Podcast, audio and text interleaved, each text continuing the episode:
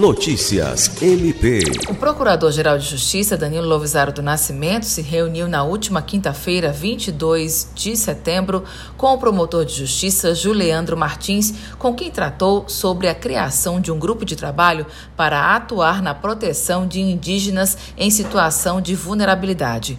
Na reunião, em que também esteve presente o Núcleo de Apoio Técnico e Atendimento Psicossocial na Terra, o promotor de justiça apresentou ao Procurador-Geral a problemática e apontou as vulnerabilidades enfrentadas por indígenas de Assis Brasil, ao passo que propôs uma atuação direcionada à proteção dessa população que frequentemente é encontrada em situação de risco em centros urbanos ou em áreas próximas a centros urbanos.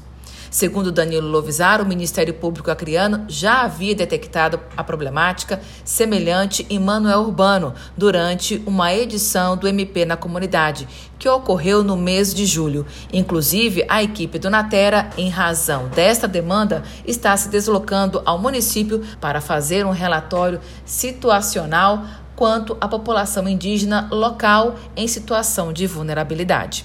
Alice Regina para a Agência de Notícias do Ministério Público do Estado do Acre.